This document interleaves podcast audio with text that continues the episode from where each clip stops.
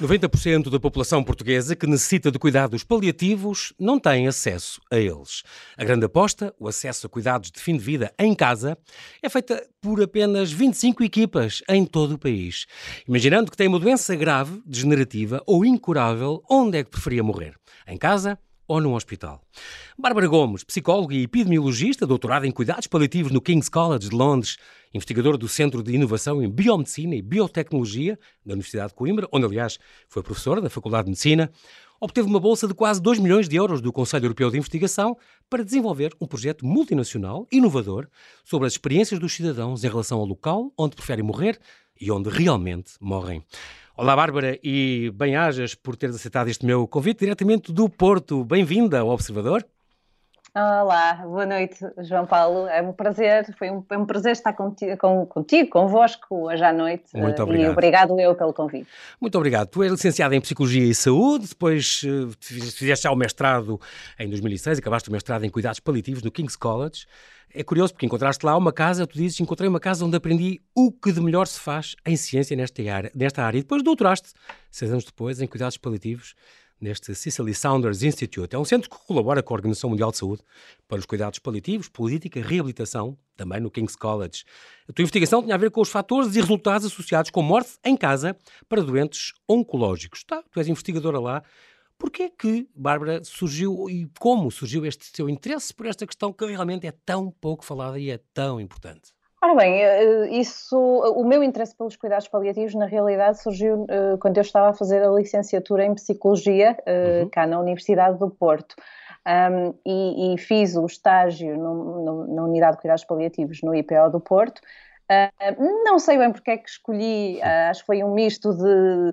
É uma área desafiante, eu sabia que era uma área em, bastante deficitária em que eu achava que podia marcar a diferença. Mas rapidamente me apercebi, gostei muito do, do estágio lá durante um ano, rapidamente me apercebi que, que tinha que ir para fora para aprender mais e foi com uhum. esse objetivo que fui, que fui para Londres. Que, Londres é, é, no fundo, a casa-mãe dos cuidados paliativos a, a nível mundial. Portanto, foi okay, com esse objetivo de, de sair, foi, foi, foi uh, o nome do instituto, claro. Cicely Saunders. A Cicely Saunders foi a médica que uh, fundou os cuidados paliativos num hospice em, em Londres, ah, no, então no, fim dos anos 60. Foste para a casa-mãe, uh, portanto, mesmo. Fui para a casa-mãe e depois encontrei lá a minha mentora, que continua a ser a minha mentora nesta área, que é a professora Irene Higginson, e, e depois de aprender muito lá, fazer estudos lá, mas também já lá conseguia fazer alguma investigação que envolvia Portugal, um, o meu objetivo foi, sempre foi voltar, uh, retornar a casa, uh, desta vez casa mesmo, Sim, uh, e, e, e, conseguir trazer de novo uma abordagem diferente e que pudesse ajudar a fortalecer esta área que continua bastante aquém em, em Portugal. É no, no, no, que era preciso, não é? É curioso porque gosto muito desse, desse teu gesto e, e, e, muito patriótico também e muito importante. Tu, tu dizes mesmo, que já disseste numa entrevista, voltei para crescer e inspirar outros em Portugal, sempre com o um pé no mundo. Portanto, estás a par do que se vai fazendo nos congressos, nos papers que saem, todos os artigos, mas cá realmente há muito trabalho ainda para fazer e por isso uh, voltaste. Fazer, eu, agora, não, não referi, não, não sei se percebeste, que, que, que eras filha do, do, Fernando Gomes, presidente da Federação Portuguesa de Futebol. Não referi, fui teu amigo, mas não, é, não é esse o tema que nos traz aqui. Mas vou referir que és neta da avó Virgilina. E, portanto, a avó Virgilina eu sei que era uma grande referência para ti. E, portanto, eh, diz uma coisa, Bárbara, como, como é que ela morreu? Tu tiveste algum. Pensaste um bocadinho também nesta área por causa dela? Ela morreu em tranquila, como um dia tu também disseste que gostarias? Tranquila e em casa? É uma pergunta uh, que nunca ninguém me perguntou, mas obrigada, porque de facto é, é, uma pergunta importante. A minha avó tinha uma, tinha uma mercearia cá no Porto e é a minha avó paterna, portanto é, é, era a mãe, do, do, pai, do meu pai. Um, e, uh, e, e, um à parte, o meu pai de quem muito me orgulho, mas normalmente não menciono porque, porque fazemos vidas uh, distintas. Claro, mas, completamente separadas mas, nos temas, claro. Mas é uma influência muito importante para mim sou muito parecida com ele na teimosia. uh, uh, a minha avó, uh, a minha avó não morreu muito tranquila. Na realidade, nas hum. últimas horas, foi, estava em casa e, e, foi para o hospital de ambulância porque, porque entrou numa situação em que a família estava algo desconfortável que ela ficasse em casa. Eu estava em Londres a tentar apanhar um, um avião para vir, para vir para cá para claro. Portugal. Perdi, perdi as últimas horas da minha avó a, vi, a viajar para Portugal, mas pronto, uh, já tinha estado cá há algum tempo antes. Um, e, e, pronto, ela morreu uhum, de velhice, uhum. com, também envolvendo um cancro, mas também outras, outras doenças. Mas foi muito importante na minha vida porque uhum. uh, eu cresci na, na mercearia e crescia muito com ela, a ajudar as pessoas mais velhas ali da vizinhança uh, quem ela ia levar muitas vezes comida à casa, às vezes sem, sem pagar mesmo, eu ia com ela a distribuir essas coisas. Portanto, aprendi muito uh, acerca da, do lado solidário e de ajudar os outros. E que, que, que bonita homenagem que também lhe, lhe, prestas agora ao, ao tratar disso e ao pensar também, sobretudo, mas não só no, nos, mais, nos mais idosos, mas, mas não só, porque tu também eh, fizeste estudos e tiveste artigos sobre, por exemplo, tu vi um artigo teu já com alguns anos onde falava um, ehm, sobre os cuidados paliativos eh, pediátricos e tu dizias mesmo, cá está um exemplo num país uh, da União onde nem sequer uh, uma unidade de cuidados paliativos pediátricos. Não sei se, entretanto, em oito ou nove anos se isso foi criado, uhum. se existe uhum. ou não. Bem, nós, nós nos cuidados paliativos pediátricos também temos dado passos importantes. Boa, uh, além de haver uh, equipas pediátricas, o que nós chamamos intra-hospitalares, que dão apoio às, às, famílias e às crianças nos hospitais, uhum. também, também estamos a dar passos para a criação de equipas domiciliárias Uh, nomeadamente em Coimbra, pela mão da doutora Candida Cancelinha, do Hospital Pediátrico, um, vamos começar, estão, estão a ser dados passos iniciais com o financiamento da Fundação La Caixa, que tem sido um, um promotor bastante importante desta área. Uhum. Uh, que uh, financia agora o arranque de, da primeira equipa domiciliária de cuidados paliativos pediátricos em Coimbra. Um, para além disso, também financia, vai financiar mais quatro equipas de cuidados paliativos domiciliários direcionados para, para adultos noutras regiões do país. Isso é muito importante, é um, é um grande avanço e é, e, é, e é, importante haver isso. Um, acreditas também, disseste uma vez, eu acredito que a ciência é ponto final, é, é a ponte para um final de vida melhor. É realmente hum. muito, muito importante? É, é porque nós só, só conseguimos perceber as experiências das pessoas e como melhorá-las, as experiências das, dos doentes e das, dos seus familiares, uh, nos últimos meses, semanas, dias de vida. Um, se os ouvirmos e se, se estudarmos um, portanto, eu, eu, acredito mesmo que quanto melhor nós conseguimos fazer ciência nesta área, ciência mais robusta, mais vamos ser capazes de, de, responder às perguntas que continuam em aberto. E uma das perguntas é, de facto, esta questão de como é que nós podemos ajudar as pessoas a terem mais escolha, escolha real, Exatamente. acerca do local onde elas são cuidadas no final da vida e onde acabam por, por morrer. Exatamente. A situação uh, uh, em, em, atual em, em Portugal eh, Bárbara, Portugal é um dos países mais envelhecidos do mundo, isto é, os cuidados, uhum. Uhum. menos de 90% disto ainda se mantém, isto, estas estatísticas já tirei de uma vez de uma entrevista do Manuel Luís Capelas, ele é um enfermeiro, que era presidente uhum. da Associação Portuguesa uhum. de Cuidados Paliativos, membro do Observatório Português dos Cuidados Paliativos, e ele há cinco anos dizia que há menos de 90% da população que necessitaria destes cuidados e não tem acesso. Muitos doentes uhum. acabam por morrer sem ter acesso aos cuidados mais adequados, ou então esperam uma média de três meses para terem uma vaga. Muitos morrerão pelo caminho, claro. Em Portugal há apenas, havia 300, nessa altura, 360 camas, cuidados paliativos, para cerca de 72 a 86 mil doentes que precisam anualmente uh, desses cuidados. É um terço, a metade do que seria desejável. Uh, é verdade que se os doentes tivessem o tratamento adequado e forem bem tratados, os pedidos para realizar, por exemplo, uma eutanásia seriam sempre marginais? Tens noção disso? Acho que algumas das razões que levam as pessoas a ponderar uh, uh, eutanásia uhum. ou suicídio assistido uh, estão muitas vezes relacionados com coisas que, que nós, que os cuidados paliativos uh, demonstraram que fazem diferença. Uhum. Não quero dizer que seja sempre, mas muitas vezes, por exemplo, uma situação de dor, hoje em dia é, é, é difícil uh, nós termos dor que não está controlada Exatamente. se tivermos um especialista a tratar de dor, claro. porque seguindo as orientações clínicas, a grande maior parte da dor é controlável uh, com, com medicação apropriada. Portanto, um, portanto, algumas dessas situações são resolvidas. A questão é, é, é de facto as pessoas terem acesso a esses, esses, cuidados. O Observatório Português de Cuidados Paliativos, uhum. uh, uh, liderado pelo enfermeiro uh, Capelas, Capelas, tem sim. feito um, um, que é meu colega, uhum. e, e, tem feito um trabalho notável realmente a identificar as lacunas e, e apontar o dedo, no fundo, um, às situações de ainda falta de cobertura de, de cuidados paliativos no nosso país. Continua a haver, apesar de ter havido Algumas um crescente, uhum. sim, e, e, crescente atenção política, mas uhum. a verdade é que muitas vezes não é acompanhada com, com, eh, com financiamento e outras vezes, uh, pronto, as, as, equipas de facto têm recursos escassos para, para chegar a todos e têm que priorizar. Nós muitas vezes o que vemos uh, na, na investigação é que quanto mais precoce a introdução dos cuidados paliativos é na trajetória da doença, uhum. uh, maior é o impacto dos cuidados paliativos. Portanto, quanto mais cedo após o diagnóstico. Mas a verdade é que quando há muita procura e pouca oferta, as equipas têm que uh, apoiar os, os, os, doentes mais complexos e com mais necessidades, claro. que são normalmente os de fim de vida.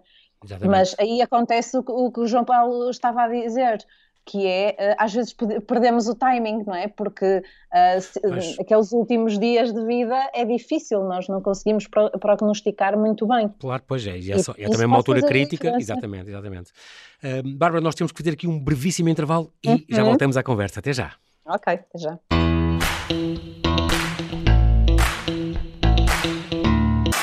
Estamos a conversar com Bárbara Gomes, investigadora doutorada em cuidados paliativos, que dirige um estudo internacional sobre o local onde os doentes terminais preferem morrer e onde realmente morrem. Estávamos a falar, Bárbara, desta, da situação do país. Um, há grandes desigualdades, há uma grande falta de equidade. Eu sei que isto é uma coisa que te preocupa especialmente, és, és bastante sensível a isso. Ainda há 4 ou 5 anos, Açores, Aveiro, Leiria e Vieira do Castelo não tinham uma única cama de cuidados paliativos. Não sei se isto já evoluiu entretanto. Enquanto Bragança, por exemplo, tinha uma cobertura de 140%, acima do que seria necessário, tal como, por exemplo, Coimbra, onde tu és. Portanto, há, doentes, uh, na Grande Lisboa, há muitos que têm que ir para outros serviços, para outras camas de outras enfermarias. Uh, eh, 50% dos doentes referenciados nem sequer chegam a ser admitidos nas unidades, porque morrem entretanto. Uh, os doentes oncológicos são apenas um quarto das necessidades, a maioria é por outras doenças. É uma realidade que ainda assusta e faz pensar ou realmente está-se a avançar devagarinho, mas no bom sentido? Está-se a avançar devagarinho, mas no bom sentido, mas ainda assusta. Okay. Um, e eu acho que a, a carência uh, mais gritante tem a ver de facto com a, com a oferta de cuidados paliativos domiciliários e a, a, região centro continua a ser a região mais carente neste, neste âmbito. Uhum. O, o, Nordeste tem, uma, tem a, a, sorte de ter uma unidade uh, de referência nacional em que, uh, na unidade local de saúde do, Nordeste, em que os cuidados paliativos estão bastante integrados e oferecem não só internamento, mas cuidados intra-hospitalares e também domiciliários.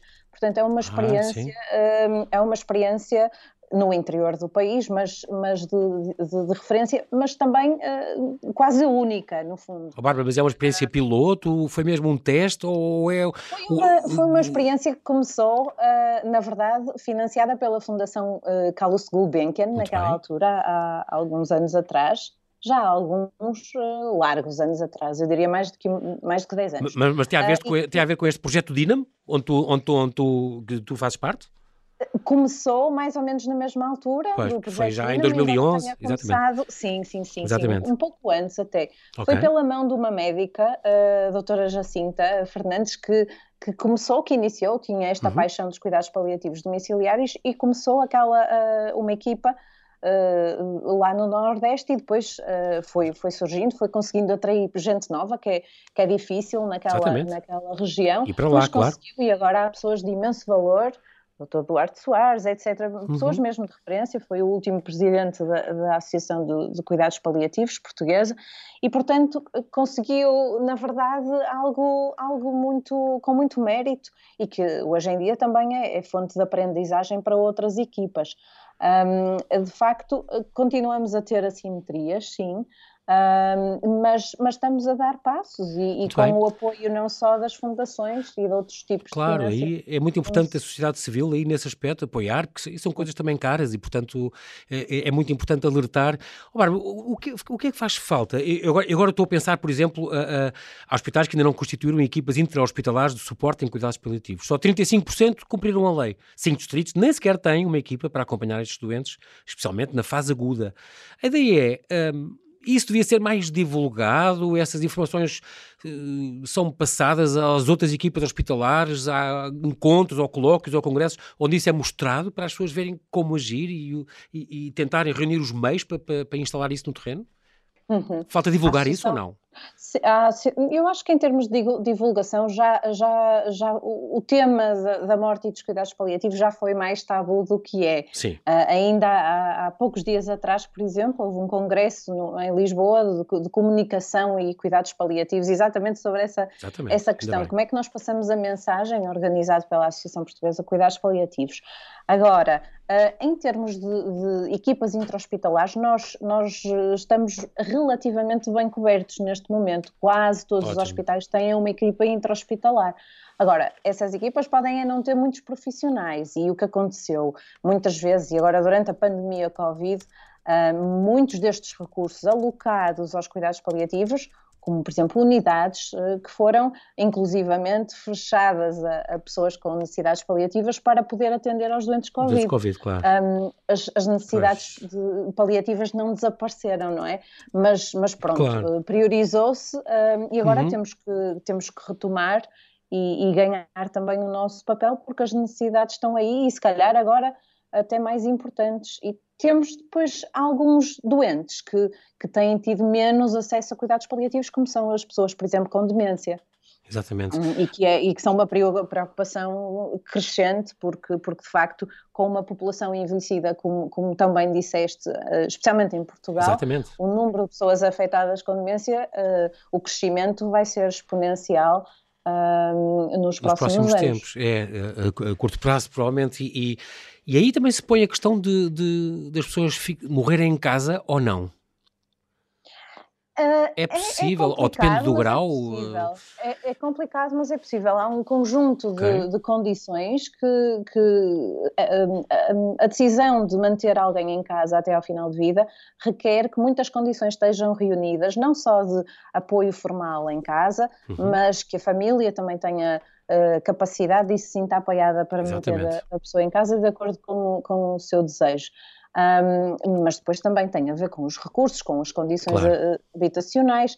Uh, portanto, é, um, é claro. é, uma rede complexa de fatores, alguns que funcionam como barreiras, mas outros, normalmente, em cada caso, encontramos um facilitador, vá lá. Sim, sim. Uh, mas o próprio, o, o, as razões e os determinantes mais importantes e que, e que eu tento vincar também, inclusive é neste projeto europeu, Uh, é que uh, as preferências das pessoas, uh, e, e no, por exemplo, na, numa situação de demência, é importante nós falarmos sobre estas questões quando as pessoas ainda não perderam a capacidade. Portanto, Exatamente. lá está, mais uma vez, a importância de falar das coisas precocemente. Exatamente, com tempo. para depois sabermos como, como lidar. Preventivamente, e, exatamente, e muito importante. As preferências da família são também muito importantes, porque são eles que, que cuidam, não é? Claro, claro. Em casa. Os cuidadores em casa. É preciso, uh, uh, Bárbara, sabes se há alguma ações, há ações de formação para a família, muitas vezes?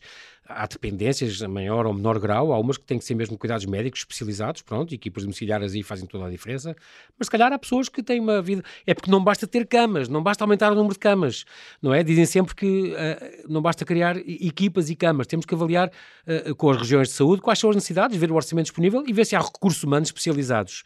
Mas é preciso dizer uhum. uh, que, que também há maneiras de apoiar as famílias e dar alguma formação nesse sentido? Uhum. Há, os próprios hospitais encarregam-se disso ou, ou como sim, é? as próprias equipas de cuidados paliativos têm essa função bastante importante de apoiar os cuidadores, Muito não bem. só durante todo o processo de doença, inclusive na, na fase do luto.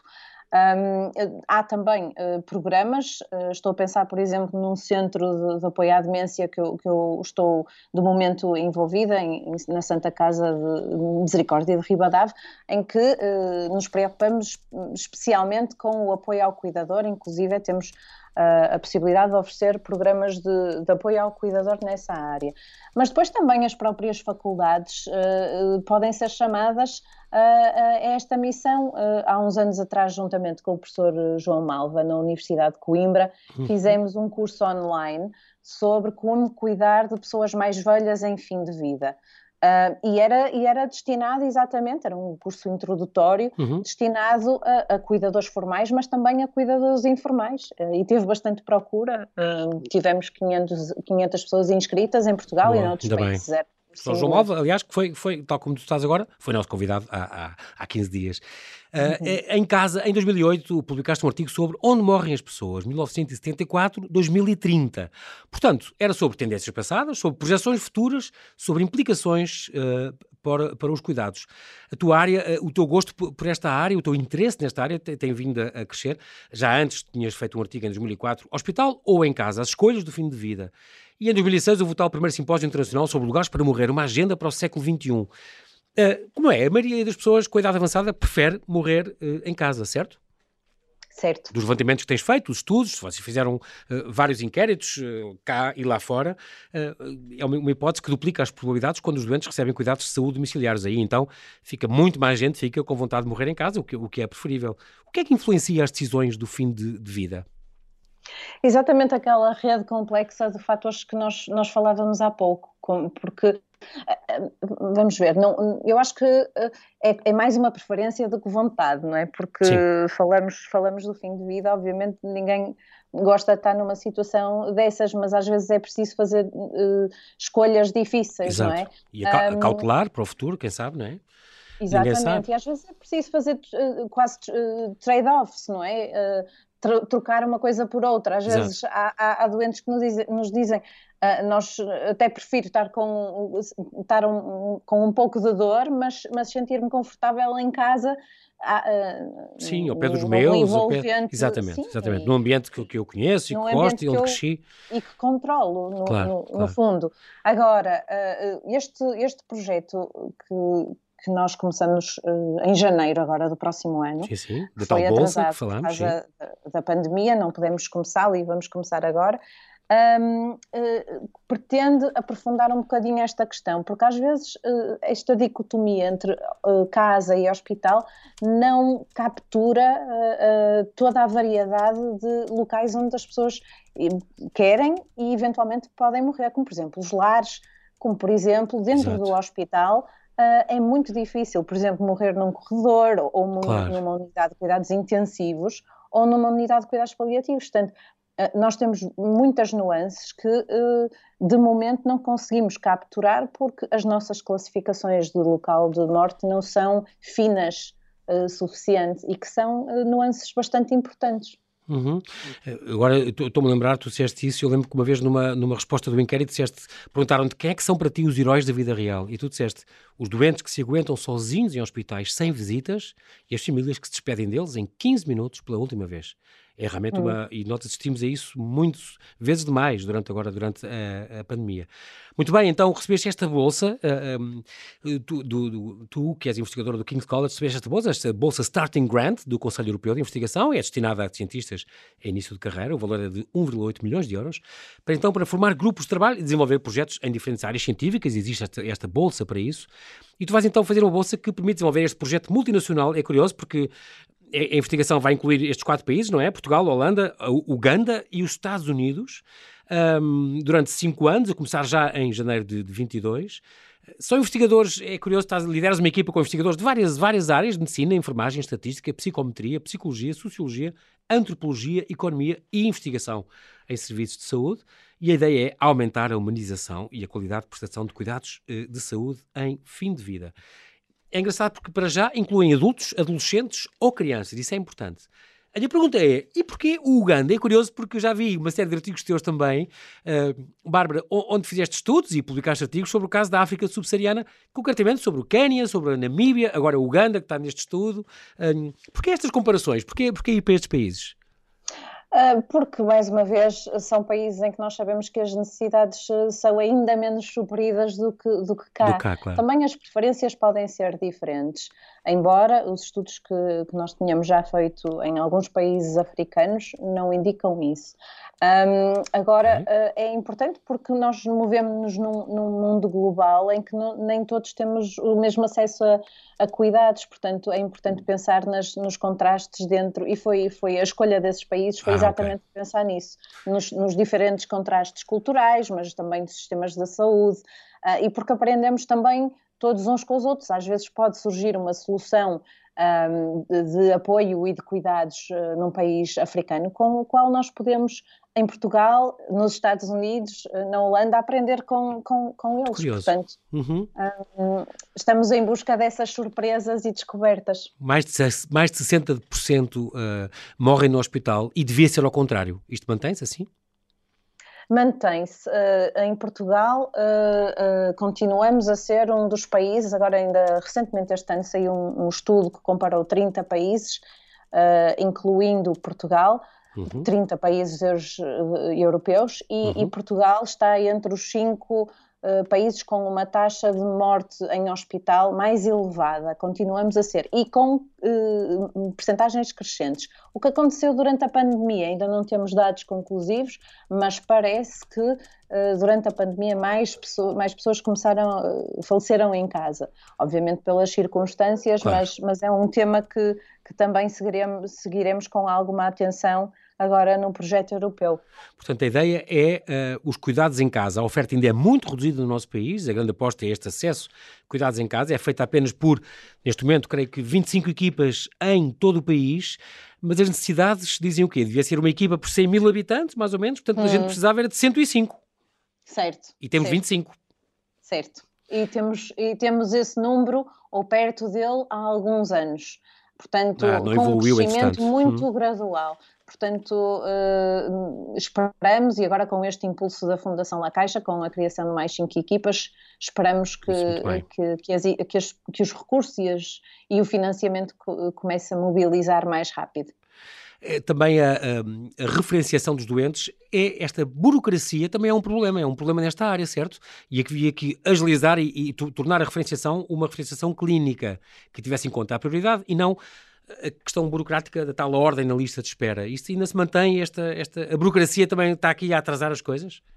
É uma questão burocrática, mas também é uma questão clínica de dificuldade de saber quando é, o quão próximo nós estamos do fim de vida. E às vezes isso, eh, mesmo para as famílias, é difícil às vezes aceitar, portanto demora algum tempo Uh, portanto, uh, mas é importante as pessoas perceberem que uh, fazer esse primeiro contacto com as equipas de cuidados paliativos, mesmo que não acionem imediatamente o, uhum. o, o, o, apoio e que tenham que estar eventualmente em, em espera, é importante que façam esse contacto o mais cedo possível, porque podem ser um instrumento e um apoio muito importante numa, num processo de doença avançada.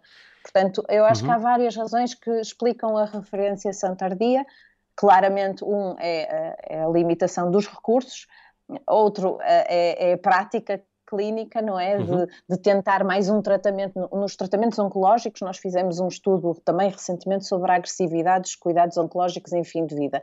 E Portugal, Exato. mais uma vez, é um país em que o tratamento oncológico é bastante agressivo até, até à última. Portanto, aí é difícil depois parar e, e, pensar e priorizar a qualidade de vida em, claro. em, em detrimento da quantidade. É bom saber que, que és tu, uma pessoa teimosa que é bom neste campo, mas que te move também este, o, o aumentar a humanização e a qualidade da prestação de cuidados de saúde em, em, fim de vida. Isso é, é muito, muito importante. Um, no fundo, no fundo, este, este teu estudo, uh, ganhaste a bolsa para este estudo, chamado EOL in Place, Choice of Where We Die, a escolha de, do local onde queremos uh, morrer, onde, onde poderemos morrer. Um, no fundo, para que é que se vai servir este estudo? Assim, em linhas muito gerais e muito, estamos quase a acabar. Bárbara, uh, quando é que a gente pode perceber que este estudo valeu a pena? Quando nós conseguirmos transformar a forma como nós classificamos e entendemos os locais onde as pessoas são cuidadas, quando elas realmente tiverem escolha para uh, conseguirem ficar onde querem ficar com os melhores cuidados possível. E o que é que pode mudar desde já, Bárbara? O, o que é que mais rapidamente possível poderia, mas consistente, uh, consistentemente, poderia, poderia começar a fazer a diferença? O que é que era preciso assim a mais breve prazo?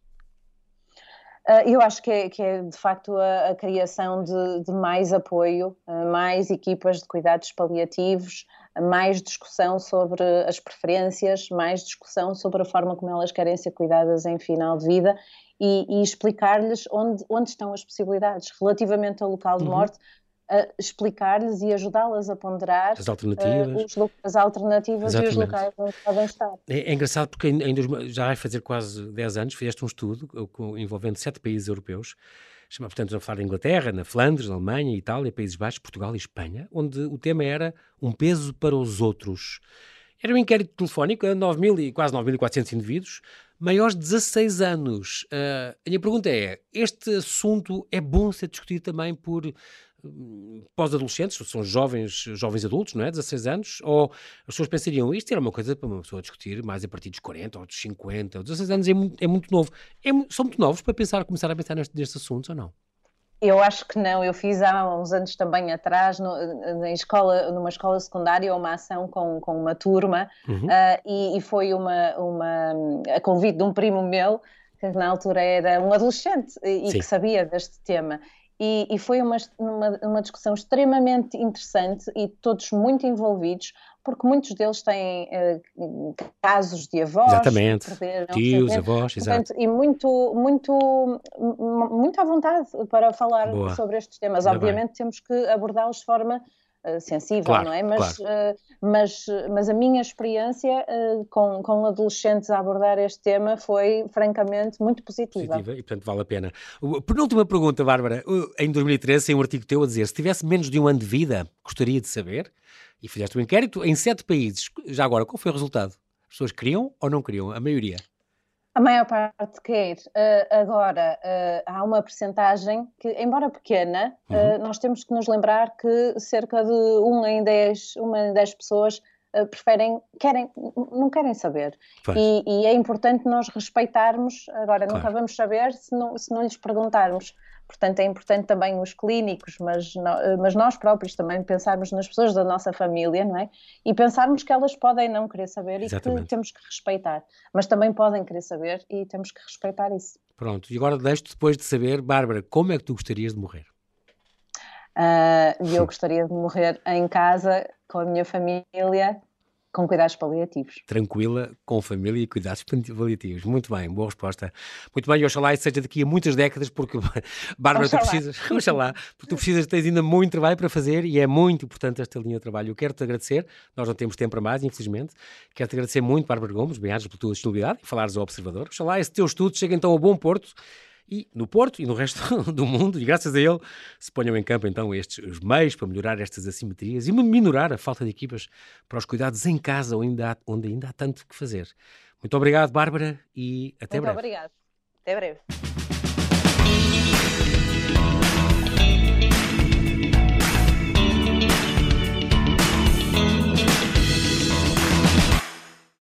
Obrigada por ter ouvido este podcast. Se gostou, pode subscrevê-lo, pode partilhá-lo e também pode ouvir a Rádio Observador online em 98.7 em Lisboa e em 98.4 no Porto.